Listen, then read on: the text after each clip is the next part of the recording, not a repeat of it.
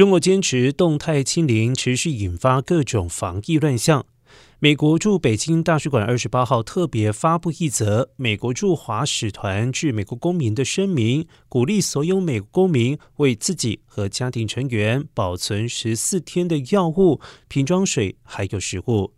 这则声明反映美国大使馆对于当前的中国的美国公民处境的担忧。而这份声明还提到，随着疫情发生，中华人民共和国政府已经扩大新冠疫情防控的举措，而这些举措可能包括居家隔离、大规模检测、场所关停、交通中断、封控，以及有可能发生的家庭成员分离。